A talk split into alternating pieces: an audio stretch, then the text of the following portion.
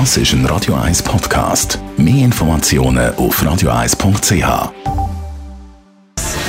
Gesundheit und Wissenschaft auf Radio 1. Unterstützt vom Kopfwehzentrum Irlande Zürich. www.kopfwww.ch Wie gut kann man einschlafen, wenn man vor dem ins Bett geht, nach eine spannende Serie schaut? Eine, wo man dann eben nicht mehr aufhören kann, weil man immer wieder wissen wie es weitergeht. Ich kenne das Phänomen. Es gibt ja die unter uns, die können zwei Folgen schauen, dann ist es fertig und dann gibt es die.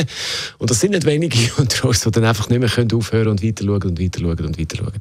Und wenn man dann so aufgeregt ist durch die Serie, kann man vielleicht nicht mehr so gut äh, einschlafen nachher. Aber ist das wirklich so? Im Schlaflabor von der Uni Freiburg hat man den Test gemacht mit 50 jungen Erwachsenen.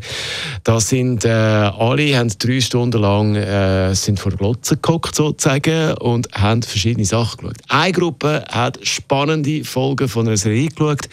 Die eine Hälfte eine Serie mit Cliffhanger, also die Art von Serie, wo man dann eben eben nicht mehr aufhören mit schauen, weil man immer wieder wissen wie es weitergeht. Die andere Hälfte hat Serien geschaut ohne so einen Spannungsbogen. Und dann hat es noch eine dritte Gruppe gegeben, die haben Dokumentationen geschaut über Inseln und nachhaltige Energie. Und diese Studie die kommt doch zu einem ziemlich überraschenden Schluss, weil die, die die spannende Serie geschaut haben, die haben besser können nachher einschlafen als die, die die eher, sagen wir mal so, langweilige Dokumentation geschaut haben.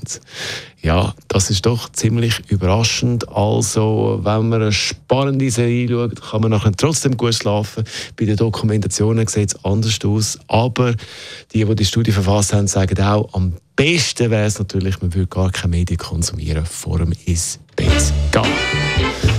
Dienstag Vormittag, da ist Radio 1. Das ist ein Radio 1 Podcast. Mehr Informationen auf radio1.ch.